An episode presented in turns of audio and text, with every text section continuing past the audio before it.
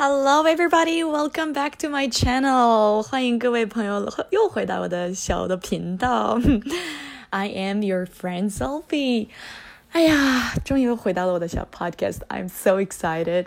Um, so today I'm gonna share with you guys why I decide to start my own podcast. 哎，上一次我跟大家也说过啊，我为什么决定做我的个人的 podcast 啊。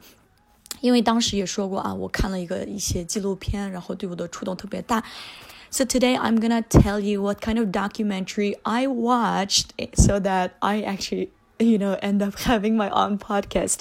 Okay, so the other day I was watching different documentaries, um, and like there were different of them，就是我当时看几个不同的纪录片，然后他们的内容也不一样。然后，呃，其中一个对我印象最深的就是，也是我自己顾虑比较大的一个一个领域吧，就是 It's about breast cancer, especially for a girl who is not married and who's near, like almost thirty, and you know, it's kind, it's a very common fear that you have.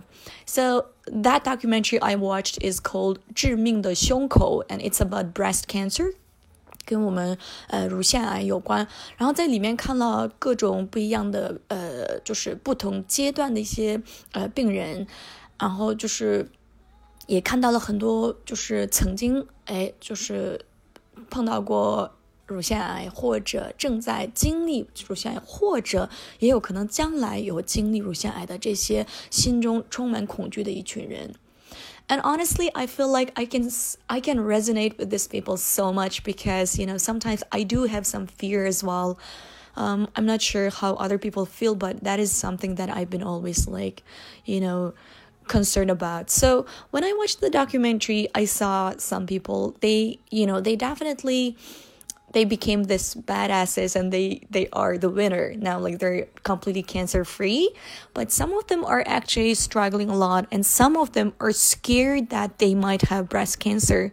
So the most very heart um, breaking part was for me i saw a few women and they were in their late stage and you know they were told that there's going to be only a few weeks or a few months to live 就我当时看到那些，呃，女性就是最后，呃，她的晚期的时候，我我也是跟着节目的主持人一起心动，嗯，所以后来又看了不同的纪录片，关于呃过敏症啊，还有叫一个呃切除大脑这么一个纪录片，然后在这些里面都是看到了不同原因。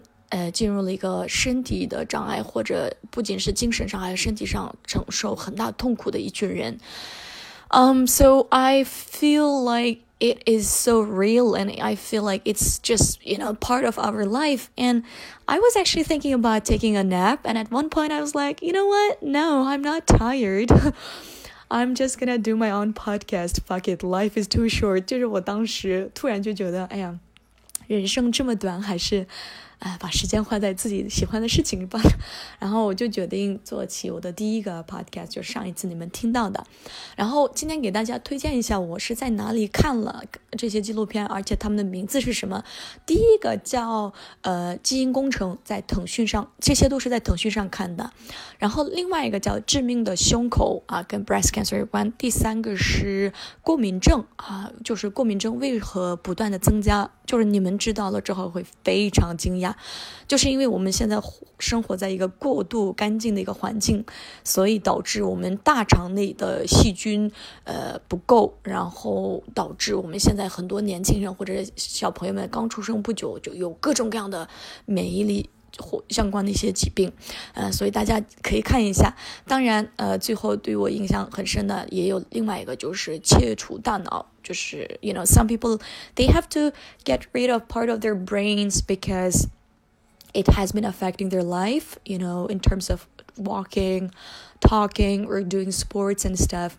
And sometimes because of the, you know, neurological problem, people especially like some kids suffer from um seizure 啊、叫好像是癫痫还是什么的，就是 seizure 一种就是突然呃大脑的原因突然身体抽筋儿晕过去的这种状态叫 seizure。大家呃下一次可以给你们科普一下这个单词的含义。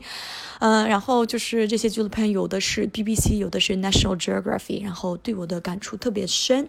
嗯，然后 if you're interested, feel free to ask any questions. And I would highly recommend all of this program, and they are so good. 嗯，大家不要担心，我不会一直看着就这种让人抑郁的纪录片啊。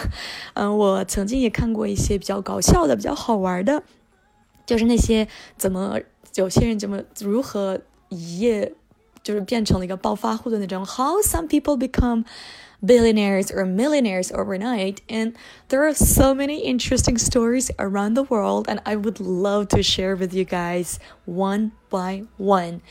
Anyway, so this is for today. I hope you had fun. If you like this, please share with your friends. And if you have any questions, feel free to ask. Or if you have anything to share, yes, feel free to ask. 然后今天给大家分享的这首歌曲呢，叫 Alan Walker 的 Back to Beautiful。Back to Beautiful，回到漂亮。呃，我觉得更多是一个呃内心的那种美丽啊。所以大家有时间也可以听一下，但是更重要的是要记得听我的 podcast。So I'm Sophie，I'll see you guys next time. Bye bye.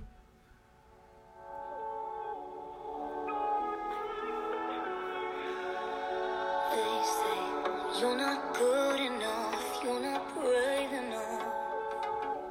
You should come.